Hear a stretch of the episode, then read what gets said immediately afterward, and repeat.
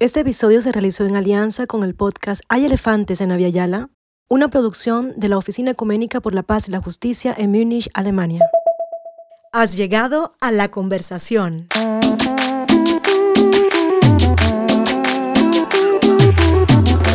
Aquí hablamos sobre derechos humanos, luchas, resistencias y dignidades rebeldes.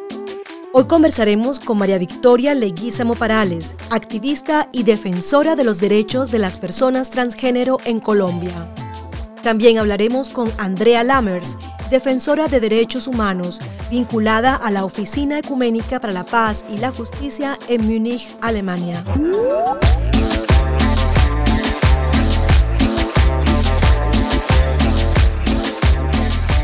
Vamos a empezar entonces este diálogo en esta tarde lluviosa acá en un lugar que se llama Dorfen, en la región de Baviera, en Alemania. Y esta conversación eh, tiene algo muy especial, no solamente porque nos encontramos tres mujeres aquí conversando, que ya es tremenda cosa, sino porque tenemos una poderosísima invitada y ella es María Victoria, mujer trans, activista abogada, defensora de derechos humanos de Arauca, Colombia. Bienvenida. Bueno, gracias por ese saludo, por ese amor, ese cariño nuevamente. Y bueno, aquí estamos para transformar, porque creo que estos medios sirven para llegar a muchas personas, para ser amor y generar más empatía. Y además también nos acompaña Andrea, Andrea Lammers, ella es de la Oficina Ecuménica para la Paz y la Justicia de la ciudad de Múnich. Ella es la encargada pues del área de Honduras en la oficina ecuménica. Andrea, bienvenida. Estoy feliz de que compartamos este espacio. Gracias, igualmente estoy súper feliz y es un gran honor estar con ustedes. Bueno, y quien les habla es Patricia Rendón y soy también colega de Andrea en la Oficina Ecuménica para la Paz y la Justicia. Hoy vamos a hablar de Colombia. Vamos a estar conversando con María Victoria. Yo quisiera preguntarte, María Victoria, uno, ¿quién eres? Cuéntanos un poco sobre ti, sobre tu historia, de dónde vienes. Eh, yo sé que es un camino largo y es una historia bastante larga, pero para que las personas que nos están escuchando se hagan un poco la idea, cuéntanos quién es María Victoria. Bueno, para empezar, María Victoria es una mariposa. Yo vuelo, vuelo en libertad. Eh, soy una mujer llanera del llano, campo, del departamento de Arauca, una mujer sencilla, carismática, alegre y una mujer resiliente a los conflictos y a las dinámicas del territorio. Esa soy yo, esa soy, soy esperanza, soy resiliente y soy valiente, valiente porque he podido ser lo que siempre soñé.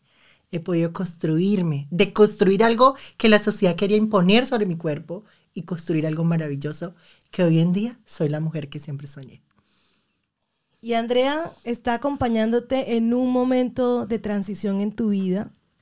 Eh, ustedes se encontraron y yo quisiera saber cómo fue ese encuentro, dónde se dio ese encuentro, de dónde salió esa amistad y también ese, esa entrega, porque yo soy testigo de eh, la, la entrega que Andrea tiene frente a tu caso, frente a tu vida. Entonces, ha asumido una responsabilidad yo no diría que maternal, vamos a quitar ese término de aquí, sino es una responsabilidad política y una responsabilidad de mujer a mujer, sororidad al 100%. Entonces yo quisiera conocer un poco la historia, Andrea. ¿Cómo te enteraste que existía María Victoria y que andaba por estas tierras? Bueno, eso fue en el verano pasado, cuando todos y todas de la oficina estaban afuera, estaba yo solita en la oficina pensando, uy, hay mucho sol afuera y yo acá, y sonó el teléfono y alguien me habló que había un activista trans en Múnich en un campamento de refugiados, bueno, lo llaman de acogida, pero es lo contrario, y que esta persona la habían echado afuera y ya no la dejaron entrar al campamento y había un problema de violencia de parte de la seguridad de este campamento y si yo podría ir. Entonces pensaba, bueno, estoy yo acá solita me voy a cerrar la oficina y, voy a ir. Y así nos, nos encontramos y nos, nos, fuimos a un lugar de comida chatarra porque no había otro. y empezamos a hablar con este pollo o hamburguesa horrible que había en este lugar y algunas papas fritas frías y un café horrible, pero no importaba. Empezamos a hablar y María Victoria empezó a contarme su historia y entonces yo pensaba, bueno, eso va a ser un camino más largo. Quiero acompañarla en su proceso de asilo. Y así fue. Y ha sido un proceso más o menos de nueve meses desde que se encontraron, desde el verano pasado, ¿no? Casi un poquito menos de un año. Pero empecemos por ahí. ¿Cómo llegaste a Alemania? ¿Qué viniste a hacer acá? Bueno, primero eh, yo llegué a Alemania a través de un concurso en Colombia, la plataforma One You World, que es una plataforma de jóvenes del mundo que trabajan iniciativas comunitarias y de impactos sociales, en el cual eh, yo fui escogida como una de las jóvenes de impacto en Colombia por mi trabajo comunitario en, en la defensa de los derechos humanos, en especial de población LGBTB. Entonces llegué como en como un grupo grande de Colombia, llegamos a este evento en Múnich, que fue del, 14, del 21 al 25, en donde se celebró en el Olympian Park que fue como el centro, en un parque grandísimo donde se hizo e, este evento y con todas las, en ese momento estaban las restricciones del COVID, el tema del COVID, entonces todo el tema de tapabocas, restricciones, todos los días prueba, prueba, prueba eh, para el tema del test y llegué así, llegué a través de un concurso que gané a nivel nacional e internacional y pues en este momento llegué a este espacio maravilloso donde habían muchos jóvenes, casi 90 países y más de casi eh, mil jóvenes de todo el mundo. Veníamos a hablar de las situaciones eh, de acuerdo a los territorios, de acuerdo a los contextos en donde uno está trabajando y liderando acciones. Y también buscaba uno fortalecer eh, aliados estratégicos para trabajar, para seguir impulsando proyectos comunitarios y seguir trabajando esas ideas de cambio social en los territorios. Entonces, llegué un 21 de julio en el avión. Fue mi primera vez montando en un avión a un vuelo internacional, o sea, una trans campesina. Machi nunca había montado un avión, montarme un avión al vuelo internacional, yo me sentí Kim Kardashian, mami. Yo me sentía montada en un avión regia con mis maletas y, y fue una experiencia única cuando llegué a, a, a Múnich porque fue como otro ambiente, fue como uh, salir de Colombia, entrar a otro país con otras dinámicas, con otro contexto. Y yo decía, wow, esto es otro mundo, esto es un cuento de hadas para las personas trans. O sea, eh, wow, nada de violencia, nada de discriminación. O sea, llegué, wow, me sentía espectacular. Entonces llegué a través de un concurso que me gané. Bueno, ¿y qué te hace tomar la decisión? ¿Qué, evento ocurre o qué pasa? ¿O qué historia viene detrás de tu decisión de pedir asilo pues político o como persona refugiada? Eh, y Andrea me va a ayudar en el uso correcto de los términos porque yo no soy experta en la temática, pero bueno, persona refugiada, así está bien que lo que así se dice, ¿no? O sea, está pidiendo María Victoria refugio, está pidiendo asilo político.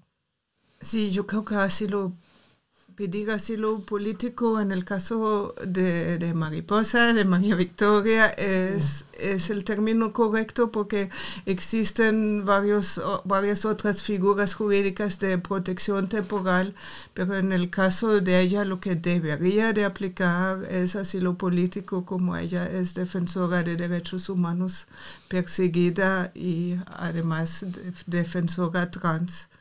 Entonces, Perfecto.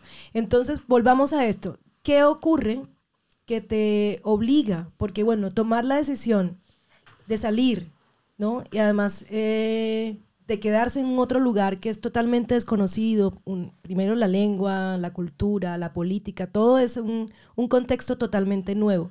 ¿Qué hace que Mariposa, que María Victoria tome la decisión de quedarse aquí sin ninguna garantía de nada y solicitar ese asilo político? Bueno, todo nació a través de mi proceso comunitario en el departamento de Arauca. Yo venía trabajando eh, mi activismo y mi liderazgo en pro de poder construir un cambio social en el departamento, donde las poblaciones LGBT, en este caso las personas trans, migrantes y refugiadas, encontraron un espacio digno y seguro, ya que la institucionalidad y el Estado colombiano no da las herramientas necesarias de protección y aquellas herramientas para nosotras poder estar seguras en el territorio.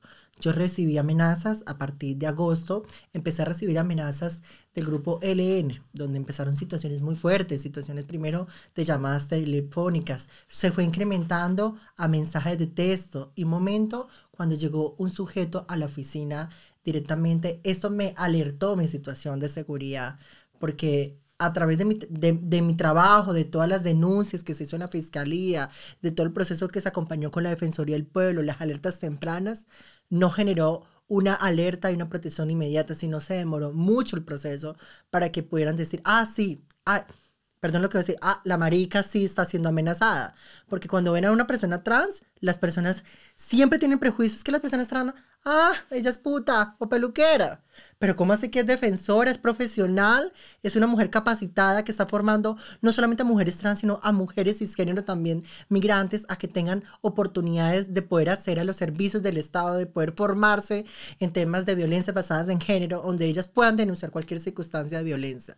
Entonces, esto me llega a preocuparme a decir cómo estaba mi seguridad cómo estaba mi integridad, porque a veces las defensoras de derechos humanos estamos solas en los territorios, a veces ni el Estado nos acompaña a nosotras, estamos solas trabajando de la mano, con raíces solas desde el amor para transformar esos territorios violentos. Entonces, a raíz de esa situación, yo llego a Alemania y pensé, en un día me senté, me acuerdo, en la cama y dije yo, María Victoria, mariposa, ¿qué es de tu vida? ¿Que regresas a Colombia? ¿Qué, ¿qué va a pasar? O sea, y yo dije, voy a hacer una estadística más de asesinato. Llego a Colombia y me asesinan. O sea, por, por crear espacios seguros, por formar mujeres trans, por formar eh, grandes lideresas en el territorio, me empiezan a pagar mi voz, piensan a, eh, por construir mi identidad, eh, piensan quitar lo, lo, más preciado que tengo. Y empecé a tener una conversación conmigo misma, ¿sabes? Y en un momento a otro dije, no, yo, yo quiero vivir. Yo necesito vivir, necesito continuar. Mi vida no se puede apagar en un segundo. Necesito tener protección, tener estabilidad, ¿sí? tener esa seguridad de mi vida, de mi integridad, para seguir acompañando los procesos en Arauca y de mis hermanas y mis hermanos trans. Entonces pensé en mi integridad, en mi seguridad y ahí tomé la decisión de despedir el asilo político. Andrea, ¿cómo ha sido ese acompañamiento en, esa, en ese camino que, al que se vio obligada eh, María Victoria de, permanencia en este país sin ninguna condición, digamos, que ninguna garantía en ese momento? Eh, ustedes se encuentran, tú decides acompañarla en ese proceso de solicitud del asilo político. Cuéntanos un poco cómo, cómo ha sido ese camino, desde tu, no solamente desde, desde tu perspectiva en el acompañamiento, digamos que eh, como defensora, sino también como mujer. O sea, ¿cómo, ¿cómo ustedes han vivido ese proceso? Uy, eso son muchas preguntas, Patricia, dentro de una pregunta. Eso es muchísimas facetas que tiene, que tiene este camino, ¿no? Yo creo que el primer paso y un paso bastante difícil ha sido reconocer que María Victoria no pudo quedarse con nosotras en Múnich, sino obligatoriamente por los reglamentos de Alemania tuvo que ir a un campamento de refugiados en, el norte de Alemania, donde, a donde se manda la mayoría de, personas que vienen de Colombia.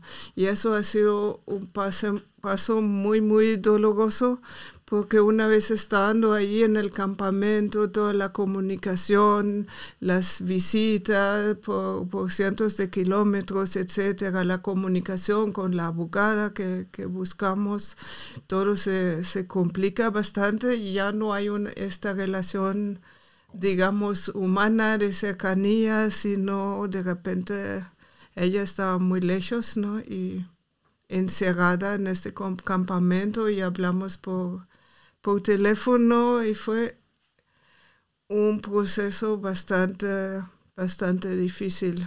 Incluso cuando se acercó la, la primera entrevista sobre su caso, fue una vivencia junta con, juntas con la abogada que yo creo que nunca en nuestra vida vamos a, a olvidar, porque estaba en noviembre, las ventanas abiertas por medidas COVID y unas cosas de, de, plástico entre, entre las mesas, o sea, todo ya fue tremendo, ¿no? Todo con un frío tremendo y más peor el frío humano, ¿no? De las personas que, que hicieron la entrevista, sobre todo la intérprete, que también aunque era mujer, usó términos como siempre diciendo transexual, la avisamos, por favor, señora, este término es correcto, se, se llama transgénero, por respeto, por favor, pero ella no respetaba. Y esta entrevista fue como, tardó siete, más de siete horas, solo con una pausa de 20 minutos para comer algo frío afuera. Y fue una experiencia creo que tremenda, tremenda, que no debería nunca pasa como, como pasó y es un nivel de falta de respeto, de discriminación, de transfobia, de xenofobia estructural que existe en este país, Alemania, que bueno, en teoría es mi país que realmente da vergüenza y da rabia fue un paso muy difícil, pero después, ahorita fuimos como reencontrándonos con visitas a Múnich, con hacer crecer una comunidad de apoyo en la ciudad de Hannover con algunas chicas jóvenes muy solidarias y ahí veremos qué trae el futuro. Sí, fueron muchas preguntas, es verdad, al tiempo. Eh, yo creo que también un poco es el interés que me despierta el, pues tu caso, que no solamente es tu caso, o sea, hay muchas personas en esa situación, en, en la búsqueda de protección de su vida, y por eso tantas preguntas. yo quiero retomar eh, tu lugar en Colombia, tu historia de vida en Colombia. Eh, Arauca, zona fronteriza con Venezuela, también hay población migrante, ¿no? Y un poco el trabajo que tú desarrollaste eh, durante el tiempo que viviste en Colombia y que sigues desarrollando desde acá, desde la diáspora, tiene que ver también con este tema de la migración en el territorio. Cuéntanos un poco acerca de eso. Bueno, como te decía, eh, para mí fue un proceso regresar nuevamente a mi tierra porque yo tuve que salir también hace casi nueve años de Arauca por situaciones también de, amenazas a Bogotá, donde empecé a cualificarme, empecé directamente a formarme y eh, tejer herramientas para poder yo así tener un fortalecimiento no, no, tan solo emocional, sino también profesional, ¿sí? Porque creo que cuando uno tiene conocimiento, el conocimiento es sabiduría y genera también poder tener las transformaciones. Entonces, para mí ha sido bonito volver a Arauca porque también me reencontré conmigo misma, ¿sabes? Tenía mucho tiempo que no regresaba a Arauca y cuando yo regresé a Arauca, ver otras perspectivas de la gente, cómo me trataba. Antes, pues recibía todo el bullying, todos los golpes y todo que llevé. Y ya después llegué yo y me decían la doctora. Entonces empezaban como otras perspectivas. Ah, la doctora llegó de Bogotá, la doctora. Ah, no me decían la marica, sino, ay, llegó María Victoria. Entonces, ¿cómo a través cuando tú te formas, cuando tú te cualificas, cuando tú tienes herramientas, eh, la gente empieza a cambiar un poco el chip, decir, ah, ah, la América no podemos decirle eso porque ya ella sabe que hay una ley de antidiscriminación en Colombia. Ah, ella no puede hacer eso porque ya conoce las rutas de protección. Entonces también se, se prevén y, quedan como sorprendidos también porque ¡ah! lo logró, wow, o sea, es increíble que, que, que se pudo... Eh, profesionalizar, que se pudo eh, preparar, pero también que se pudo de una manera eh, tejer, tejer también unas redes desde la ciudad de Bogotá para poder seguir su liderazgo en otros espacios. Entonces llegó Arauca, fue muy emotivo, no decir que pues volver a, a, un territorio donde pues viví una infancia muy fuerte, viví una adolescencia súper dura, el bullying que todos conocen, para mí es muy suave. La discriminación de hace 10 años, si volvemos al pasado 10 años atrás, es es tenaz, es una, o sea, para mí la adolescencia y el colegio fue duro, eso me marcó mucho emocionalmente y, y- fue duro, o sea, porque es, es que, o sea, por ser uno diferente, construirse, por, por construir algo tan maravilloso, la gente te, te golpea, la gente te lastima, la gente te maltrata. Y uno no, uno no, no nace para que la gente nos maltrate. Uno no nace para que la gente te golpee. Uno nace para amar. Uno nace para ayudar. Uno nace para transformar. Entonces, eh, volver otra vez eso fue para mí como un encuentro de emociones. Y encontrar a las personas trans, migrantes fue también un choque emocional porque, aunque deben saber que Arauca es, es un departamento que ha tenido históricamente el conflicto armado más de 50 años y que directamente, de acuerdo a los acuerdos de paz, eh, Arauca es un territorio que está dentro de, de esos acuerdos de paz para poder eh, generar, eh, implementar acciones para construir una cultura de paz. Pero eh, ha sido muy complejo. O sea, el tema del, del territorio, y los grupos armados, uy, súper fuerte, y el machismo y la discriminación y la xenofobia es muy dura. Porque como llega mucha población migrante saliendo de Venezuela, niños, mamitas, papitos, eh, corriendo por la dictadura de un país, por la situación de Venezuela, eh, llegan a Colombia con la, con la prosperidad, con, con las ganas de, de que los abracemos, les demos un abrazo. ¿sí? Y de un momento a otro recibir tanta violencia, la xenofobia, generar conflicto, ahí entra un proceso de, de transformar. ¿Qué vamos a hacer? Entonces yo llego, eh, empiezo a ver la situación de las personas trans, estaban siendo golpeadas por la policía, el abuso de autoridad, estaban siendo discriminadas por parte de la institucionalidad, o sea, las instituciones del Estado no la estaban atendiendo, ni la alcaldía, ni la gobernación, ni la Defensoría del Pueblo, que es el ente de derechos humanos, no las entendía. Entonces empecé como a tener como una conversación con ellas, a tener un café trans. Entonces eh, creamos un café trans para escuchar las voces, cómo ellas se sentían, cómo estaban en, en- en Arauca, en Colombia, cómo era su perspectiva del territorio, porque también es importante saber cómo estaban ellas. Y ahí empecé como a tener una conversación con ellas y empezar a tejer. Empezamos a tejer, a perdonarnos también, a hacer un proceso de autorreconocimiento de nosotras y empezamos a tener una red de familia. Porque muchas de nosotras no tenemos familia. Muchas de nosotras a partir de los 9 años, 8, 10, 12, estamos en la calle. Y es duro decir eso porque literalmente estamos solas, estamos sin familia, sin un abrazo de la mamá o el papá, sin a los amigos, sin la sociedad. Todo el mundo te mira, te mira como si tú eres una enfermedad, un bicho raro. Entonces eh, empecé a tejer con ellas un núcleo familiar y empecé a escucharlas, empecé como a orientarlas porque ellas estaban, desconoci- descono- estaban desconocidas del territorio, no sabían cómo era la estructura de Colombia en materia de derechos humanos, no sabían cómo ir a una institución, eh, estaban totalmente, pues cuando uno llega a un territorio, a otro territorio, uno no llega nueva, mami, uno llega, pero mamicita, nuevecita.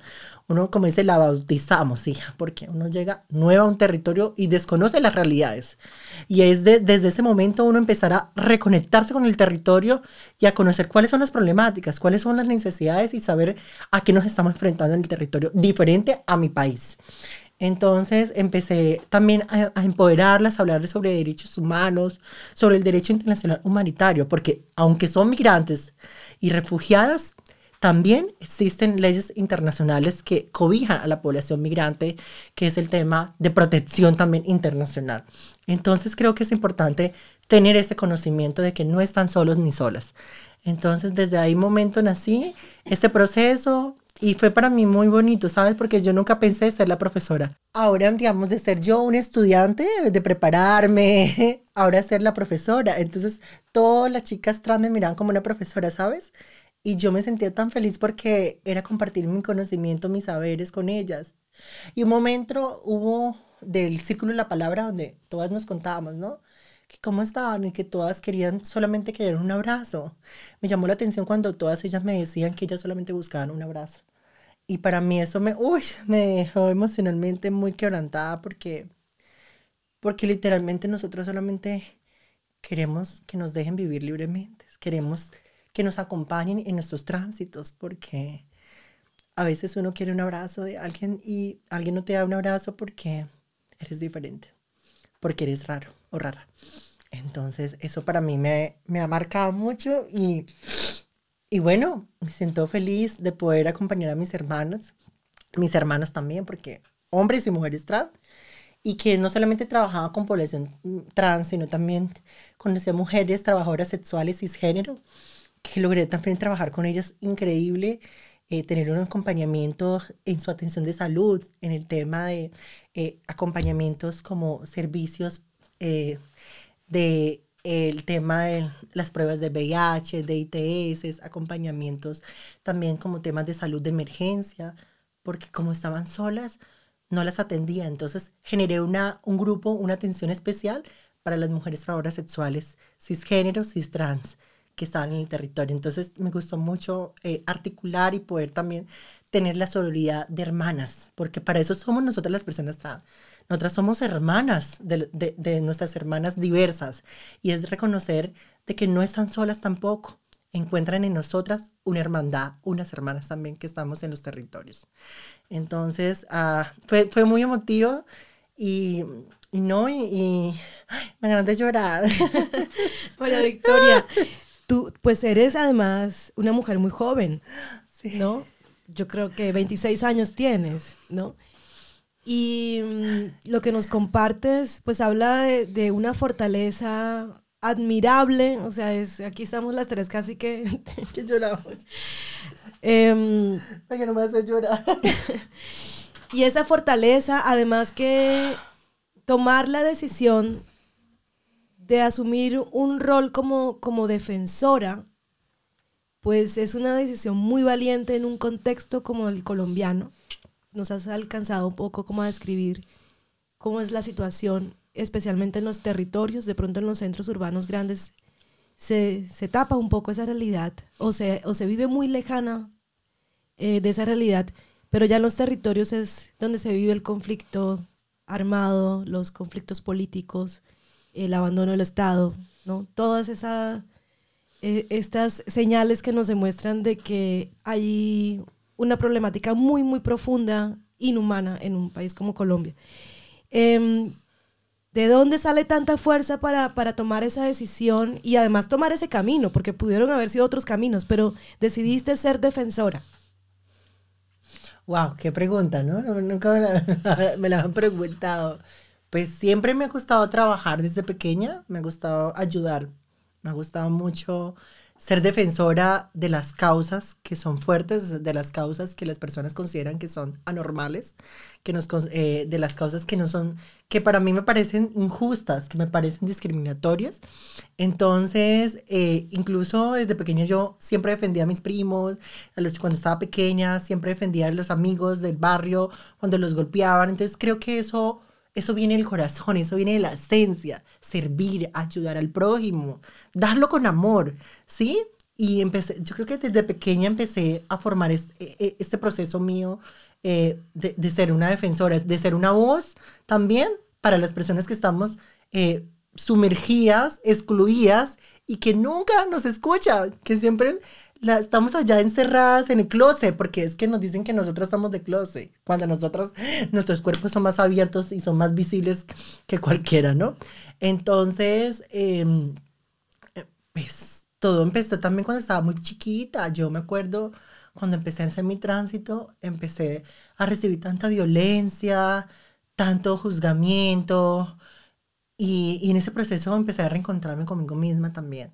Como también empezar a ayudar de una manera, en vez de recibir tanta violencia, yo me encargaba también de ayudar a la comunidad. Entonces, yo me acuerdo que había donde la gente me discriminaba y había un momento en la Navidad que era el pesebre en la Navidad entonces yo me encargaba con los niños pequeños hacer todo el tema de la Navidad.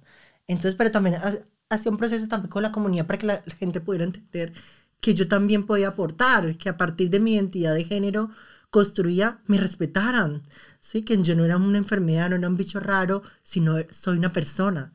Soy una persona que siente que tengo dignidad humana y que también puedo estar en cualquier espacio, en cualquier territorio, porque así, así soy, soy una persona y tengo las mismas garantías que todos y todas y todos. Y, mm, y empezó cuando a los 18 años empezó a, salir esta defensora fuerte. Cuando empecé a trabajar en lo público. Mi, mi trabajo se fortaleció fue en lo público, cuando fue mis trabajos comunitarios en la Secretaría de Ambiente. Empecé a tener más contacto con las comunidades, con los barrios en Bogotá, la localidad de Santa Fe, localidad de Mártires, localidad de Antonio Nariño, de San Cristóbal, Rafael, Rafael Uribe, y empecé a mirar situaciones terribles, situaciones de pobreza, situaciones de desigualdad, situación de discriminación muy fuerte, y empecé yo desde, desde mi proceso profesional que estaba en ese momento, pero también desde mi proceso individual. Empecé a decir, María Victoria, tú tienes que empezar a, mirar qué acciones tomar para estas situaciones. Y empecé yo, antes de mi trabajo me quedaba tiempo para hablar con la comunidad. Entonces, terminé, terminaba mi trabajo y me iba a tomar café con, los, con, las, con las vecinas, las del barrio, la de Rafael Uribe. Y entonces con ellas empezaba a escuchar sus problemas, sus situaciones y empezamos a construir una, red de trabajo, una red para escucharnos, para ayudarnos. Y desde ese entonces empecé yo a escuchar y empecé, empezó a crecer ese fuego en mí. Porque eso fue como un fuego, eso estaba chiquitita y empezó a crecer y crecer. Y luego salió el fuego y ese fuego me dio las alas para volar. Le agradezco mucho ese fuego pequeño que nació porque me dio las alas para poder mirar, para poder ver que esta realidad, esta sociedad necesita más amor, de que esta sociedad necesita un cambio, pero un cambio desde la raíz, desde empezar a hablar desde las familias, desde, la, desde los papás, desde las mamás, pero también con los jóvenes. Y desde ahí empezó a transformarse y a fortalecerse el liderazgo de Mariposa. Vamos a volver al proceso, María Victoria, eh, de acompañamiento para, para eh, tu asilo político en Alemania. Eh, Andrea, ¿cómo va la cosa? ¿En qué momento nos encontramos eh, frente al caso específico de, de, María Victoria Mariposa? Bueno, ¿cómo va la cosa? La cosa en Alemania yo creo que igual necesita un cambio grande, ¿no? Porque lo que vemos que hay un nivel de no respetar derechos ni derechos internacionales en cuanto a gente, personas refugiadas que no vienen de Ucrania, sino de otros países, que es una desigualdad tremenda. Yo me pregunto, el acuerdo de Estambul para la protección para mujeres, el acuerdo um, de Yogyakarta que habla de lo internacional, ¿no? De, habla sobre los derechos de la comunidad LGBTI. ¿Tiene vigencia en Alemania? Aparentemente no, porque ni hay protección para, por ejemplo, una mujer trans como mariposa. A la fuerza tiene que ingresar en un campamento con hombres de otras culturas, con hombres que de seguridad, que no tienen entrenamiento de nada, que, tienen un comportamiento completamente fuera de la onda, ¿no? Sin respetar, con un personal que no respeta. No hay, no hay protección, no hay esta protección en Alemania tampoco. Y eso para mí realmente es, tenemos, como escuchamos, la misma causa, ¿no? Las luchas no están solamente en el sur global y nosotras podríamos considerarnos superiores. No, de ninguna manera. O sea, siempre hay que luchar. Y ahorita vamos a luchar en tribunales por, por la causa de, de María Victoria pero no solamente por su causa, sino por el reconocimiento que una mujer transgénero y además activista de derechos humanos no, no puede estar segura en ningún lugar de su país y eso es algo que el Estado de Alemania no reconoce, al menos no en, cuando se trata de Colombia, porque nos damos cuenta que hay cientos de personas que buscan protección de Colombia y tal vez se acepta en un año dos, tres, cuatro personas. Hay años cuando se acepta nadie y cuando miramos las resoluciones de las autoridades alemanas, nos ponen tres páginas sobre las relaciones económicas entre Alemania y, Colombia, que son tan súper buenas. Entonces eso ya es evidente a qué se, se, debe esta, esta discriminación también de personas de Colombia. Y eso hay que cambiar y yo creo que hay algunas pequeñas luces que que ahorita está empezando un, un cambio, ¿no? Pero falta mucho en este camino. También tengo entendido en el caso tuyo, María Victoria, que por ejemplo, una de las de los argumentos para, digamos, no negar, pero retrasar un poco esta decisión de darte el asilo político, es eh, que no estarías expuesta si regresas a Colombia y te vas a otra región. Algo que es totalmente absurdo, porque uno es un desconocimiento total de esa realidad. No les vamos a culpar porque no conozcan tanto la realidad, pero eh, como partimos de que no la conocen, tomar esa esa razón como argumento para, para negarte el asilo político o retrasar ese proceso es mucho más absurdo, porque no conocen cómo es el contexto en Colombia. Y yo quisiera invitarte a que nos cuentes un poco cómo es la situación ¿no? en, en este momento y en los últimos años em, que obliga a personas como tú a salir del país, a moverse a otro lugar y a empezar una nueva vida. ¿Qué está pasando? con la población LGBTQ en Colombia, por ejemplo? ¿Cómo pues es la situación, el contexto actual? Pues el contexto actual es caótico. La situación ahorita en este gobierno se se descompensó una cosa horrible. En materias de derechos humanos están siendo asesinados los defensores de derechos humanos. Eh, ambientalistas en los territorios están siendo masacrados por defender el territorio. Entonces, no hay garantías primero en el Estado colombiano, no hay garantías del Estado, del gobierno y, y ni siquiera de las instituciones. Entonces, ahí empezamos. Las instituciones están sentadas en un escritorio y las comunidades están batallándose, se están defendiendo con sus cuerpos esos espacios para que se genere la paz y para que no vuelva el conflicto en los territorios. Entonces, eh, la situación de la población LGTBI está también alarmante. Este año se han incrementado odios, discursos de odio.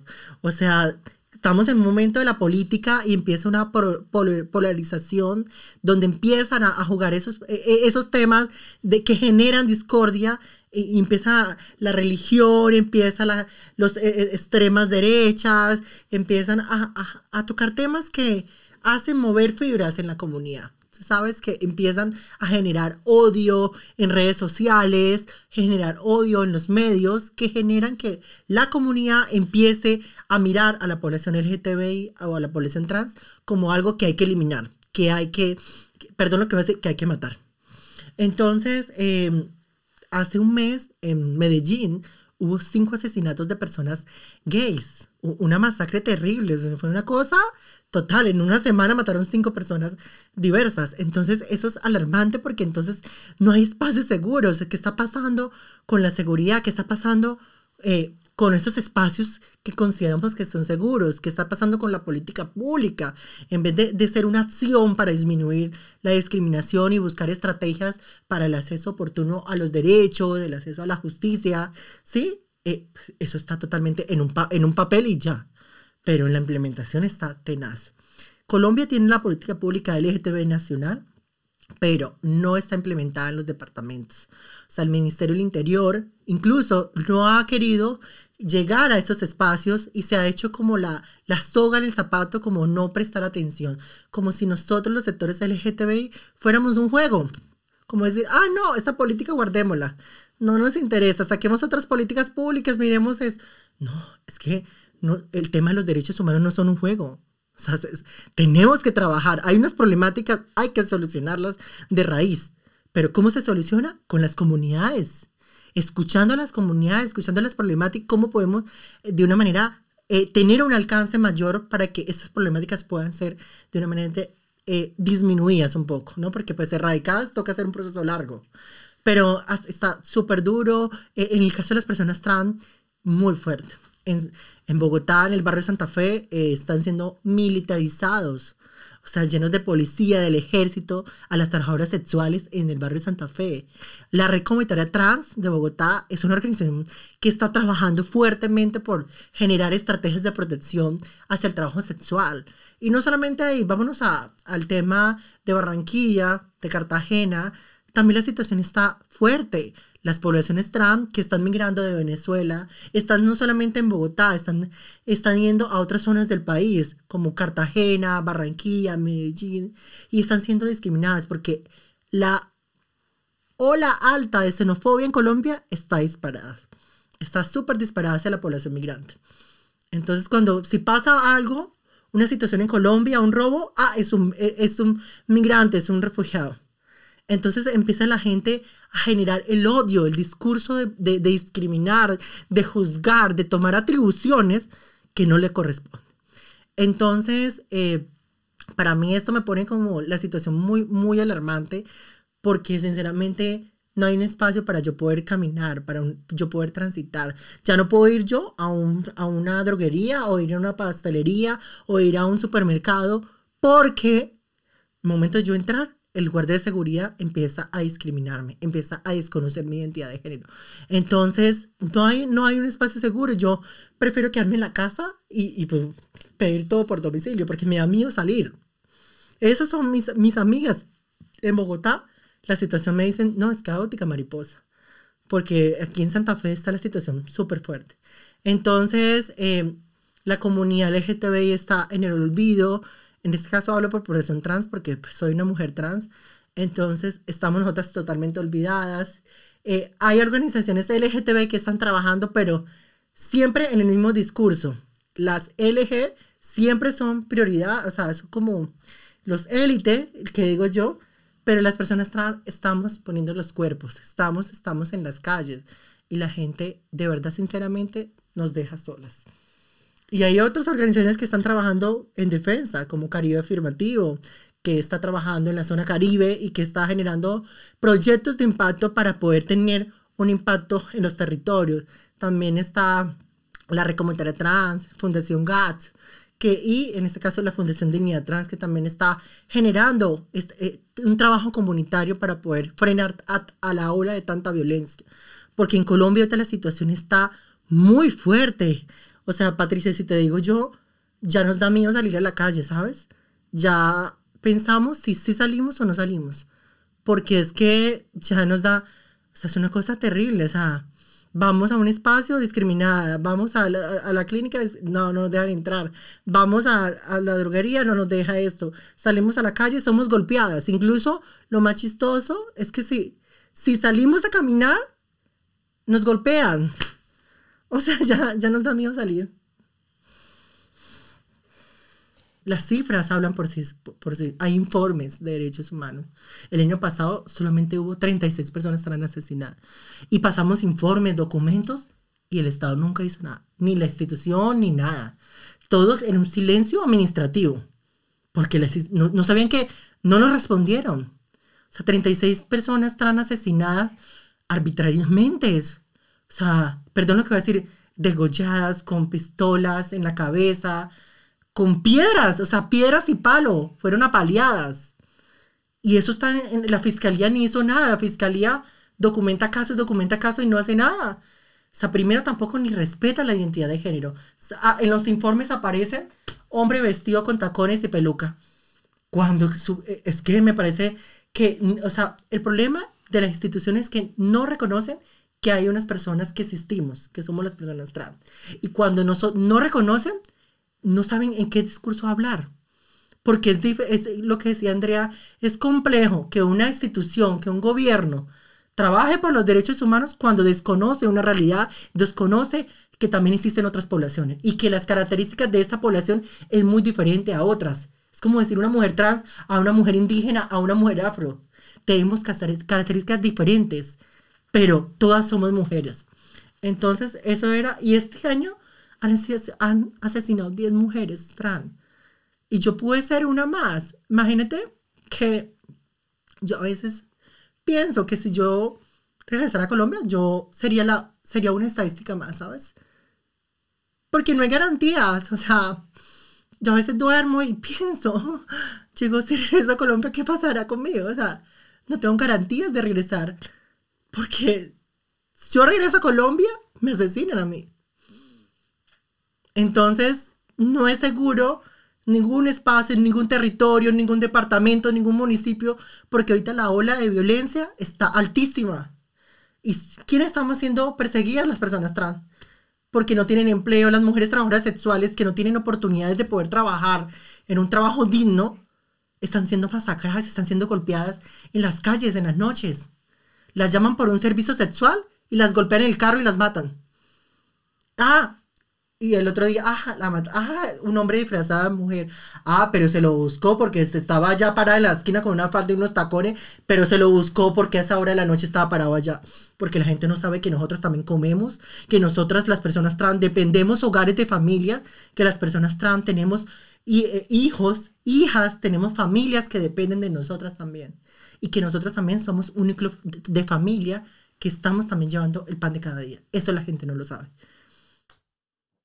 María Victoria, yo antes que nada te doy las gracias por tu valentía, por toda esa, esa fuerza tierna, por toda tu lucha y, y por esa, pues sí, toda esa berraquera mujer que eres, porque realmente nos pones frente a un panorama que desconocemos y el desconocer también insensibiliza de alguna manera. Entonces me parece muy oportuno que estemos conversando de esta manera aquí, las tres, conocer un poco también, no solamente tu experiencia en, en- este proceso de- de la, de la solicitud de asilo político al que tienes totalmente derecho, sino también conocer tu mirada, tus experiencias de vida, tu lucha en Colombia, que sigue eh, desarrollándose de acá desde, desde el exilio, desde el lugar donde te encuentras. Yo quiero ir cerrando esta conversación que nos podría dar de verdad para, mejor dicho, días y días de conversa y eso va a seguir seguramente, pero ya detrás de micrófonos. Y quisiera preguntarles a ambas, Andrea, que está acompañándote en ese proceso acá en Alemania, y a ti, María Victoria, es qué han aprendido cada una de esta experiencia. Porque aunque Andrea ya haya tenido de alguna forma cercanía al tema eh, de protección a defensores y defensoras, creo que también para ella esta ha sido una experiencia única, muy especial. Esa es la pregunta y para cerrar también quiero que vayas pensando, María Victoria, en una canción que te gustaría que sonáramos al final de este espacio de conversación. Así que, uno, ¿qué hemos aprendido, Andrea? Uy, es que yo creo que un, un aprendizaje importante es que tenemos que luchar más acá en, en nuestro mismo país y crear redes, ¿no? De, de mariposas se aprende muchísimo la importancia de crear redes, crear redes entre, entre mujeres, crear redes entre mujeres y diversidad. Nosotras a veces buscamos siempre las diferencias, también hay casos de protagonismos, de todo eso, y tenemos que juntarnos, juntarnos mucho más y pelear donde estamos, en, nue- en nuestro mismo país, ¿no? Ahí podemos aprender muchísimo de, de las activistas y especialmente de, de las activistas trans, tanto por ejemplo de Honduras como, como de Colombia. Yo creo que eso es el aprendizaje el más importante de, esta, de esta, este viaje que estamos emprendiendo juntas. ¿Y tú, María Victoria? ¿Qué aprendizajes llevas hasta el momento? Porque vendrán muchísimos, seguramente. Muchas, muchas cosas. Estoy yo estoy desaprendiendo y volviendo a aprender, ¿sabes? Una estructura diferente, lo que decía Andrea, eh, desconocer una estructura política de este país, al de Colombia, eh, el tema de las dinámicas, cómo se manejan los procesos. eh, o sea, para mí es, esto ha sido ush, un aprendizaje, ni te imaginas, o sea, totalmente. eh, el tema de las redes que ha sido para mí fundamental, eh, a pesar de que yo no hablo todavía el idioma, eh, ha sido para mí importante, eh, pues como dice Andrea, encontrar unas redes de mujeres muy diversas eh, que me quieran ayudar, que me quieran acompañar en, la traducción, pero no solamente en eso, sino en, en un abrazo. Eso para mí ha sido fenomenal porque yo a veces me he sentido muy sola. O sea, yo soy fuerte, pero... Ay, no sé qué lloro, pero, pero, pero, pero a veces uno quiere un abrazo, ¿sabes? Y, y creo que ha sido fundamental estas redes de protección que he podido construir con Andrea. Para mí, Andrea ha sido para mí muy fundamental porque ha sido mi voz. Cuando mi voz ha sido, ha sido apagada, ella me ha escuchado.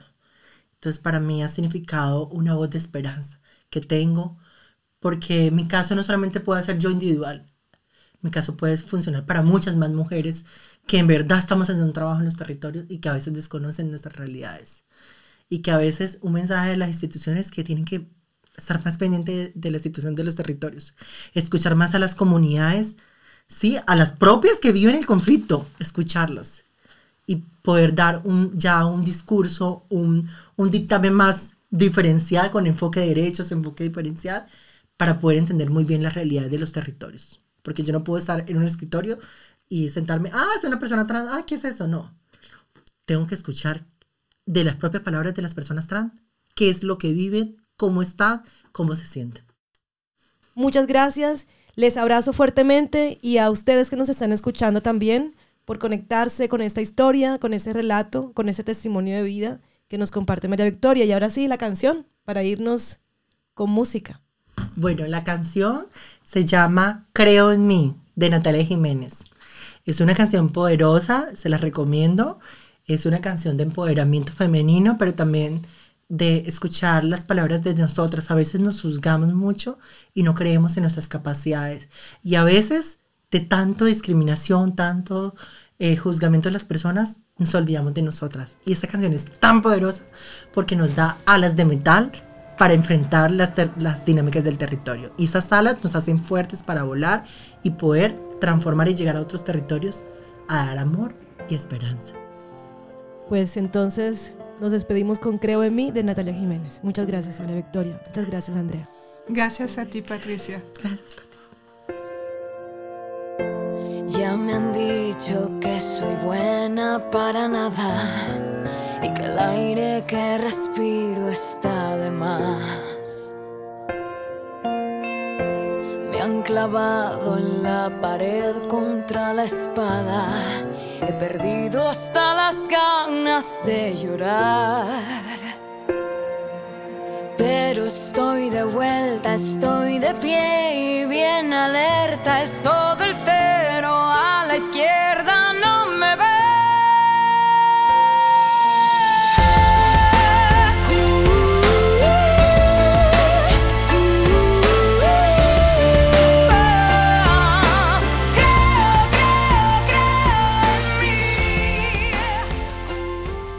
Este episodio fue producido en alianza con el podcast Hay Elefantes en la Via Yala, una producción de la Oficina Ecuménica por la Paz y la Justicia en Múnich, Alemania, con el apoyo de Engagement Global, con fondos del Ministerio Federal de Alemania de Cooperación Económica y Desarrollo. La Oficina Ecuménica por la Paz y la Justicia es la única entidad responsable del contenido de esta publicación. Las posiciones aquí presentadas no reflejan la posición de Engagement Global ni del Ministerio Federal de Alemania de Cooperación Económica y Desarrollo.